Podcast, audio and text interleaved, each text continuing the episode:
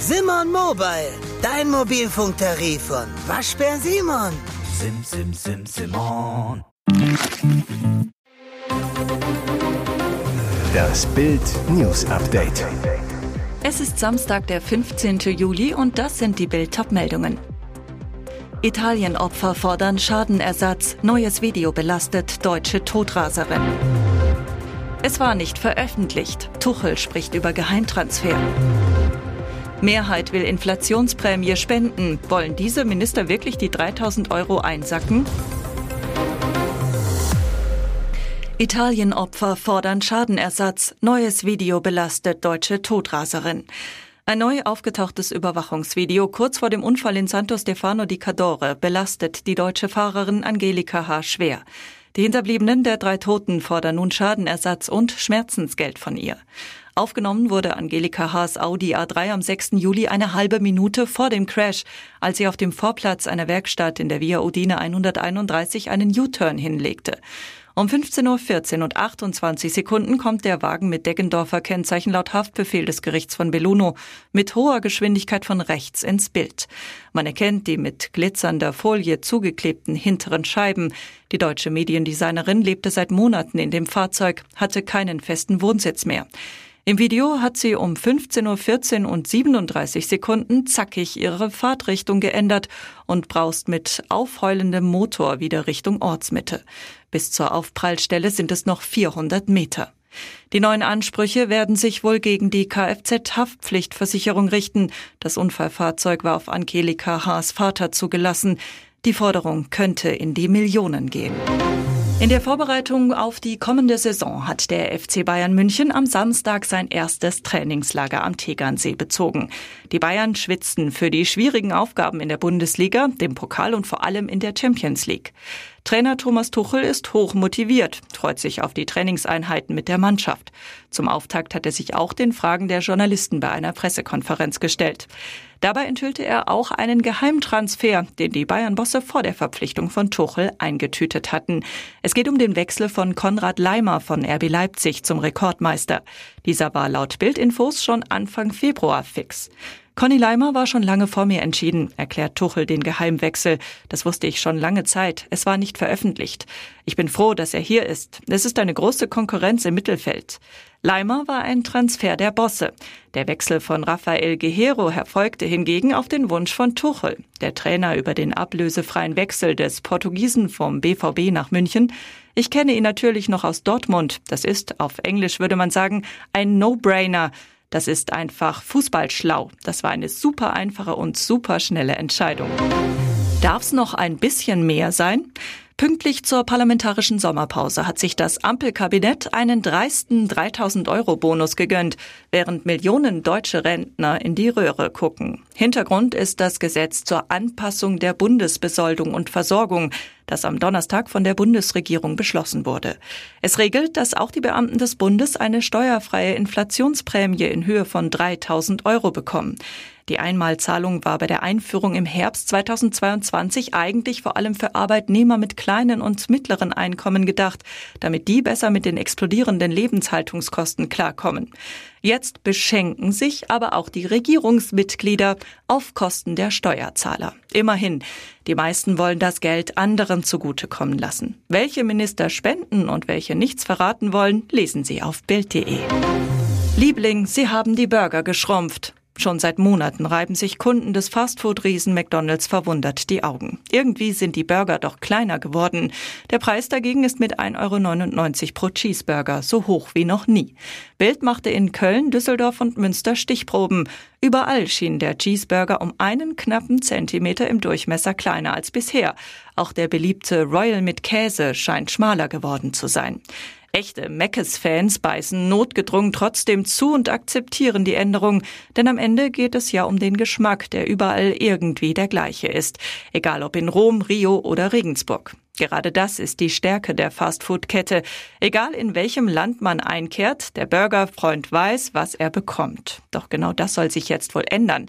Auch wenn der US-Konzern darum noch ein großes Geheimnis macht, die Rezeptur der Burger-Klassiker soll sich ändern. Nächste Woche sollen die neuen Burger in Köln vorgestellt werden.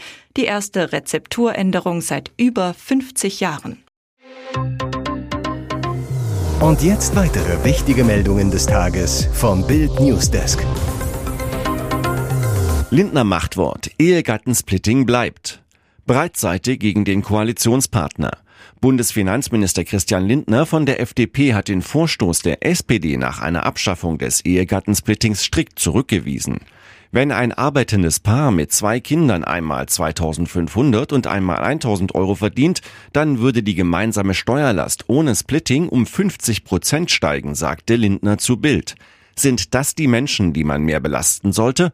SPD und Grüne wollen das, ich schließe das aus. Lindner argumentiert auch juristisch. Das Ehegattensplitting sei ein aus dem Grundgesetz abgeleitetes Recht. Wer heiratet, bildet eine Gemeinschaft mit Pflichten. Man schuldet sich etwa gegenseitig Unterhalt, erklärte der Finanzminister. Es ist nur fair, dass der Staat diese Wirtschaftsgemeinschaft zusammenbesteuert. Wie ein Paar sich intern organisiert, ist deren Sache. Ich verstehe nicht, dass Linke immer vorgeben wollen, wie Menschen ihr Leben gestalten. Der FDP-Vorsitzende fügte hinzu, die Menschen in der Mitte zahlen genug, die haben Entlastung verdient. Die SPD bereitet ihren Wahlkampf für 2025 vor, der offenbar nach links führt. Schade, dass es dadurch wieder Streit gibt. Lindner erklärte, dass seine Frau und er nicht vom Ehegattensplitting profitieren.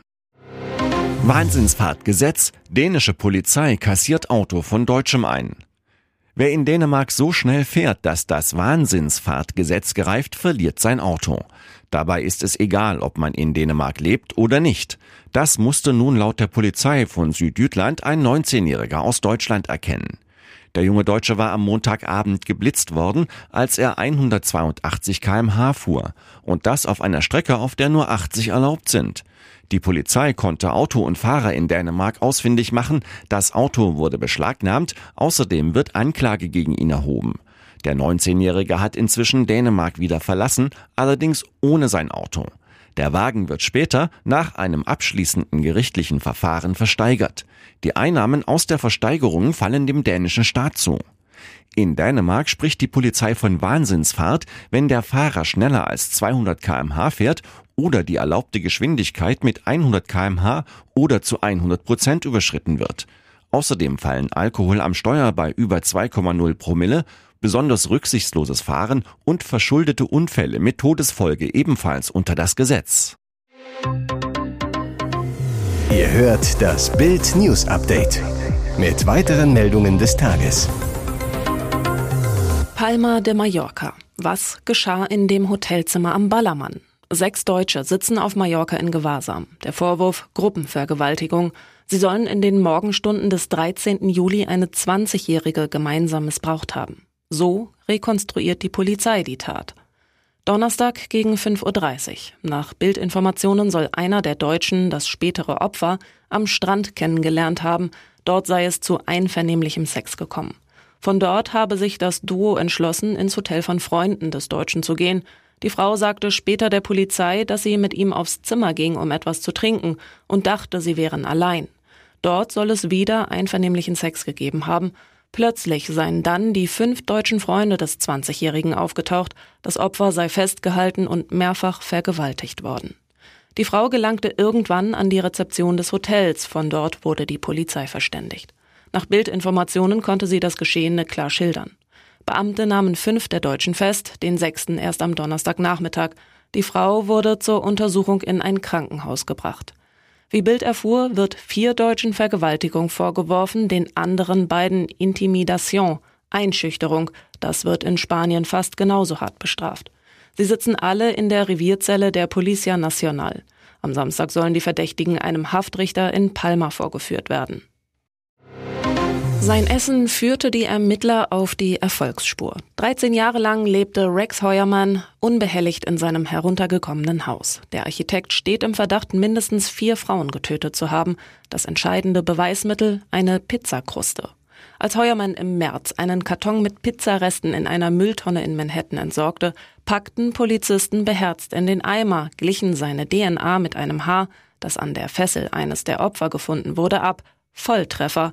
Denn ein Zeuge hatte einen Pickup-Truck beobachtet, den die Ermittler mit Heuermann in Verbindung brachten. Freitagmorgen endlich die Festnahme im Fall um den Serienkiller von Long Island. Die Polizei nahm den 59-Jährigen in seinem Haus in Massapequa fest. Er steht im Verdacht, mindestens vier Prostituierte, deren Leichen im Dezember 2010 am Gilgo Beach gefunden wurden, getötet zu haben.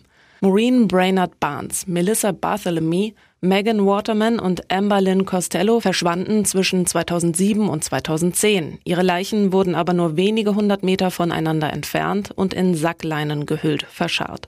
Die Frauen wurden als Gilgo 4 bekannt. Die Polizei ging von Anfang an von einem Serienmörder aus. Heuermann wurde noch am Freitag dem Haftrichter vorgeführt. Sein Anwalt plädierte in dessen Namen auf nicht schuldig. Laut Anwalt habe der zweifache Vater ihm gesagt, ich habe das nicht getan. Vor Gericht äußerte sich der Angeklagte nicht, wirkte emotionslos. Haft ohne Kaution. Hier ist das Bild News Update. Und das ist heute auch noch hörenswert. Die Wut auf die Klimakaoten wächst. Zwei Männer packen sich einen auf der Straße hockenden Verkehrblockierer, schleifen ihn weg, werfen ihn ins Gebüsch. Als der prompt auf die Kreuzung zurückkehrt, wiederholen sie die Aktion. Gleichzeitig zerrt eine Frau eine Aktivistin an den Haaren, schreit sie an, steh auf, bist du nicht ganz dicht? Und mit Blick auf den entstandenen Stau, guck dir die Scheiße doch mal an. Die Szenen aus dem Video sollen am Freitagmorgen in Bottrop in NRW entstanden sein. Nach den Flughafenbesetzungen tags zuvor in Hamburg und Düsseldorf bricht sich die Wut auf die Aktivisten der letzten Generation nun offenbar Bahn. Polizeisprecherin Corinna Kutschke, mehrere Leute informierten sofort die Polizei und versuchten gleichzeitig die Aktivisten von ihrer Aktion abzuhalten. Dabei war eine Protestlerin leicht verletzt worden. Deshalb ermittelt die Kripo jetzt wegen Körperverletzung, obwohl die Aktivistin aus Lippstadt keine Anzeige erstattet hatte. Zusammen mit ihren Mitstreitern musste die Klimakaotin mit zur Wache. Ob ihre Straßensitzung strafrechtliche Konsequenzen hat, werde nun mit der Staatsanwaltschaft geprüft, hieß es.